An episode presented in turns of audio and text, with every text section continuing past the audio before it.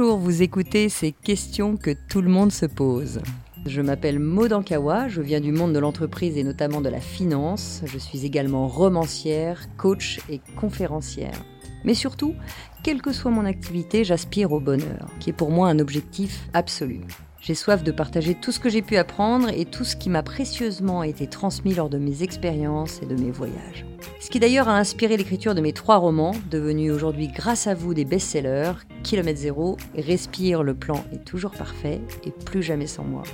Et aujourd'hui, si je suis ici à ce micro, c'est dans l'espoir de continuer à échanger avec vous en toute intimité, de cœur à cœur sur nos expériences de vie. Bonjour à tous, aujourd'hui je suis ravie de vous retrouver pour parler du sentiment d'insatisfaction, du besoin de perfection. Je suis très touchée par tous vos messages, par tous les thèmes que vous souhaitez aborder, auxquels je ne pourrais parfois même pas penser, donc c'est toujours un bonheur de vous lire, de lire tous vos messages tous les matins autour de ce podcast, mais aussi autour de mes livres. Merci vraiment, j'en profite euh, pour vous dire à quel point c'est quelque chose de vibrant dans ma vie, donc euh, merci infiniment. Je ne peux pas répondre à tous les messages, hein, comme vous le comprendrez, mais sachez qu'ils m'aident beaucoup, qui m'aident beaucoup à avancer dans ce que je fais, cette grande aventure avec vous. Donc j'en profite euh, à travers ce podcast pour vous remercier du fond du cœur. Aujourd'hui, nous allons nous concentrer sur euh, la lettre de Sandy. Bonjour Maud, je vous ai découverte via une plateforme de podcast et je me suis vraiment retrouvée dans votre épisode sur la motivation.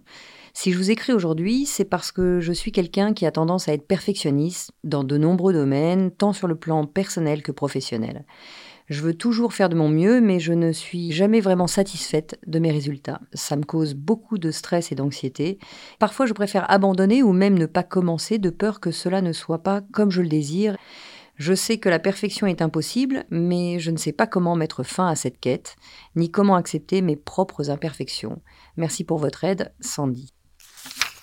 Alors effectivement, c'est un thème assez récurrent aussi, le besoin de perfection ou l'insatisfaction, qui peut être très lié d'ailleurs. Si je reprends ta dernière phrase, Sandy, tu dis mais je ne sais pas comment mettre fin à cette quête. Le mettre fin, le supprimer, le finir avec, le bannir, c'est toujours très compliqué parce que quand on cherche à supprimer ou à mettre fin à un sentiment qui est présent euh, au quotidien pour nous, eh ben en fait on est face à un mur car c'est impossible de supprimer quelque chose qui correspond à des automatismes de plusieurs années. Hein. J'entends que tu n'es pas devenu perfectionniste en une fraction de seconde, mais c'est plutôt un processus qui vient de longue date. Et c'est un peu comme une pensée. Plus on cherche à supprimer une pensée, plus on met le focus dessus.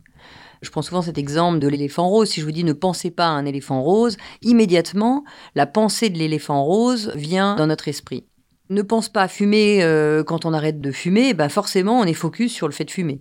Alors plus on cherche à supprimer, à éviter, à mettre fin à quelque chose, et plus notre attention va vers cette chose. Et alors c'est tout à fait logique hein, de réagir comme tu le fais, Sandy. Hein, C'est-à-dire qu'il y a quelque chose qui nous gêne, ben, on veut euh, la supprimer. On a été éduqué comme ça, a quelque chose en nous qui nous va pas, ben, on veut que ça s'arrête. Et c'est logique parce qu'en plus, notre cerveau nous signale cet inconfort. Hein. On vit mal quelque chose, donc euh, naturellement, bah, nous, on cherche à contourner, à éviter. Donc c'est tout à fait normal d'avoir ce réflexe pour pouvoir y mettre fin.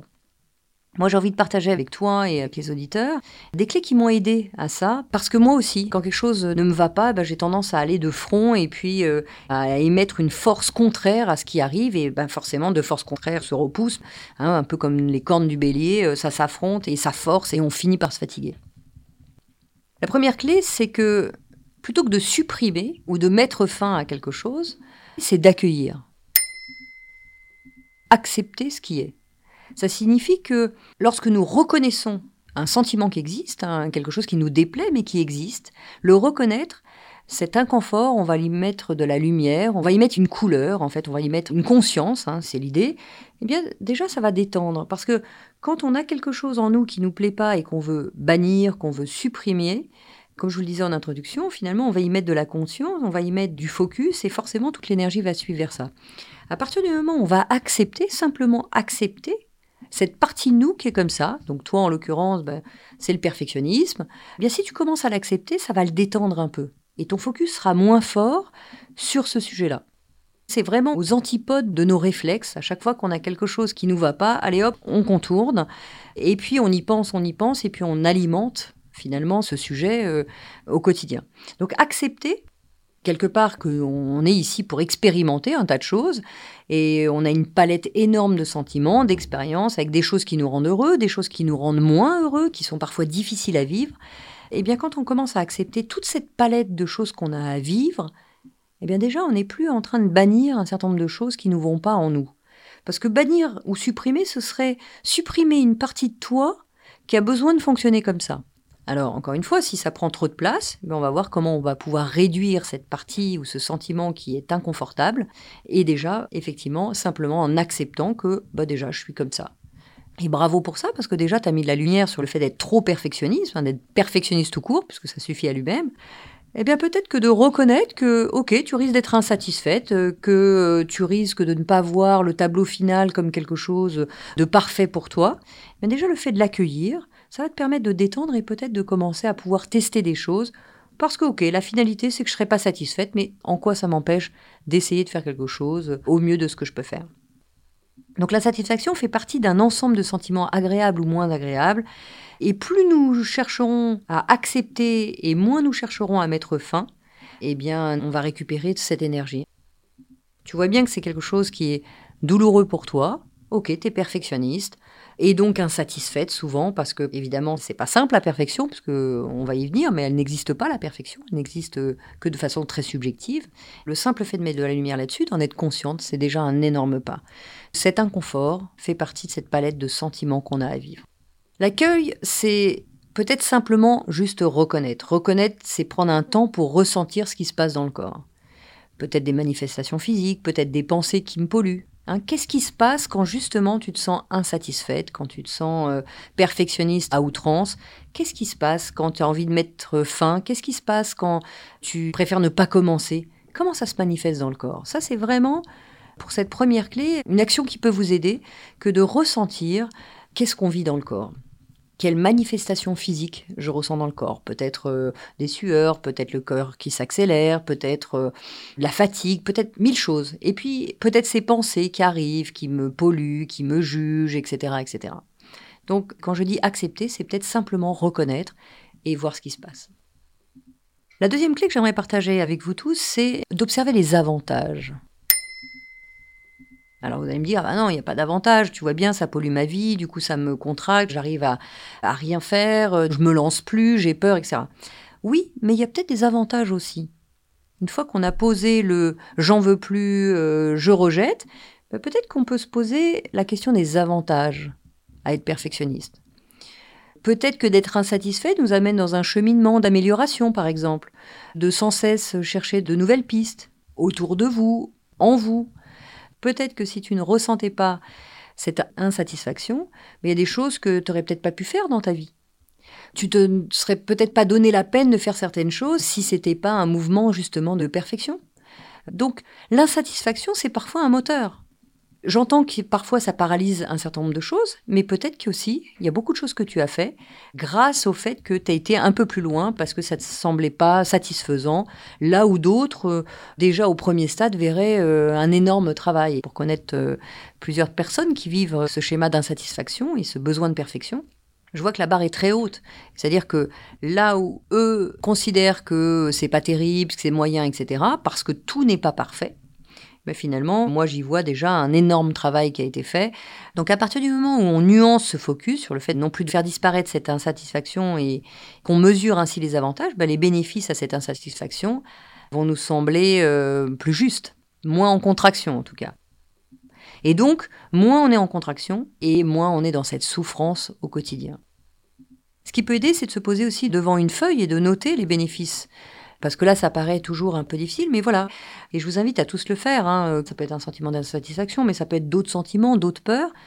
Le simple fait de se poser un peu et de voir que, certes, ça m'a handicap à certains moments, mais de l'autre côté, ça m'a aussi poussé à certaines choses. Bah, peut-être que tu peux noter tout ce que tu as fait, réussi, et euh, même si c'est pas parfait, parce qu'encore une fois, la définition de ta perfection sera toujours sans le moindre détail euh, qui ne va pas. Donc, Reviens à ça, prends peut-être une feuille et puis commence à noter les bénéfices à, avoir eu ce sentiment d'insatisfaction durant toutes ces années. Et qu'est-ce que le perfectionnisme t'a conduit à faire, à agir, à changer, à améliorer, à aider euh, les autres, etc., etc.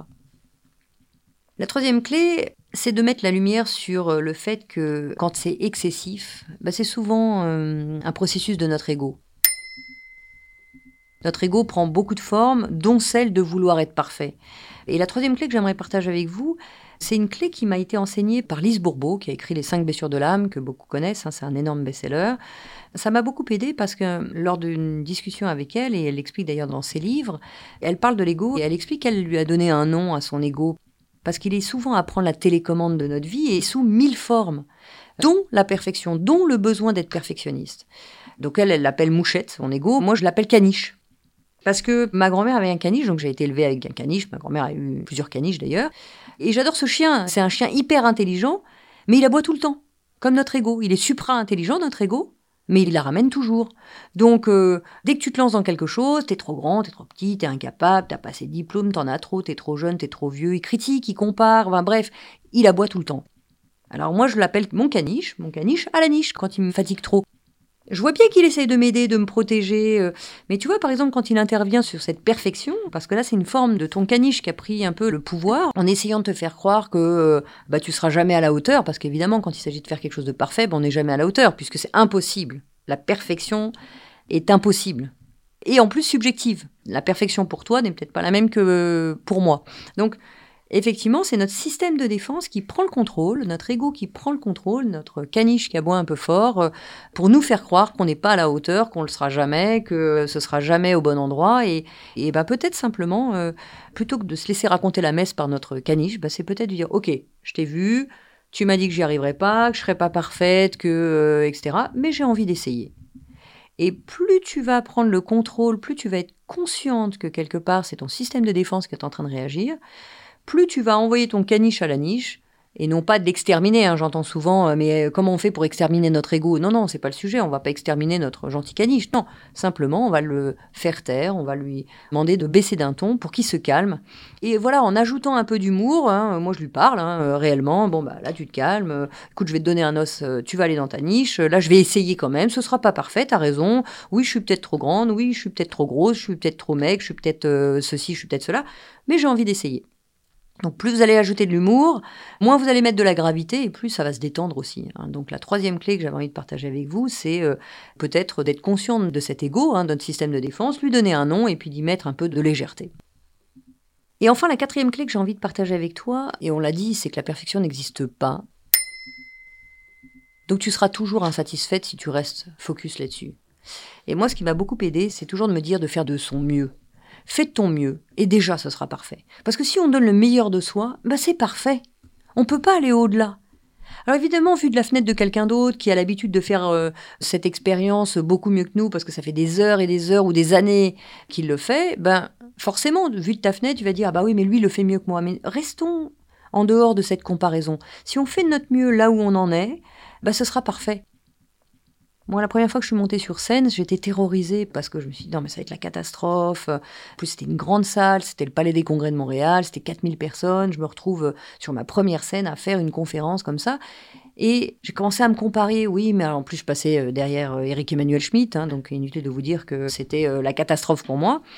Mais en fait, quand je suis sortie de cette comparaison, quand je suis sortie de cet ego, je me dis, mais je vais faire de mon mieux. C'est ma première scène. Je sais qu'Eric Emmanuel Schmitt, il a fait des milliers de scènes et il n'y a pas de comparaison à avoir. On m'a offert ce créneau euh, dans l'amour, dans la gentillesse, dans la générosité. Je vais faire de mon mieux. Et donc je me suis préparée, j'ai fait de mon mieux. Et ça s'est très bien passé. Mais il n'y a pas eu de comparaison, elle était moins bonne, elle était meilleure, et les machins. Et puis s'il y en a eu, à la limite, ça appartient à chaque personne. C'est juste que le plus on se donne, et je pense que déjà, c'est un niveau de perfection important. Donc si tu sors de ce jugement, tu vas voir que bah, peut-être euh, finalement ce que tu donnes, c'est déjà énorme. En tout cas, fais de ton mieux. En résumé, hein, plutôt que de mettre fin à l'insatisfaction, on s'en dit accepte, observe les avantages à être perfectionniste et lance-toi en faisant taire un peu ton caniche, fais de ton mieux et je te garantis que déjà tu iras très loin et que ce sera vraiment, vraiment, vraiment parfait.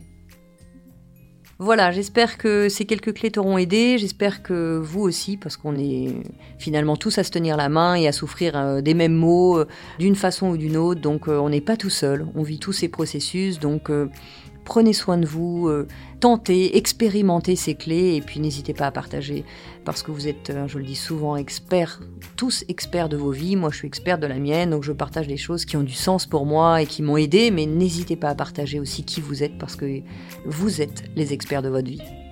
Merci pour tout, je vous embrasse tous très fort, prenez bien soin de vous et puis bah on se retrouve euh, au chenil avec tous nos caniches quoi. À très bientôt, je vous embrasse fort.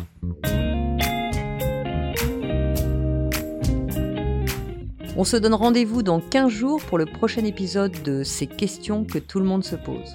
Pour être tenu au courant de sa sortie, n'hésitez pas à vous abonner à ce podcast, me suivre sur les réseaux sociaux, sur mon compte Maude Ankawa, ou consulter mon site internet maude-du6 ankawa.com. N'oubliez pas que si vous avez vous-même des questions ou s'il y a des sujets que vous aimeriez que j'aborde dans un futur épisode, vous pouvez m'écrire ou m'envoyer une note vocale à l'adresse podcast.erol.gmail.com. Vous retrouvez toutes ces informations dans le texte de description de l'épisode et je serai également ravie de vous retrouver en librairie avec mes trois romans Kilomètre zéro, Respire, le plan est toujours parfait et Plus jamais sans moi. Un grand grand merci à mon éditeur Erol de m'accompagner dans mon aventure littéraire et de produire ce podcast. Et cet épisode a été réalisé par Margot Roll et Céline Malvaux de l'atelier ENL et monté par Noémie Sudre.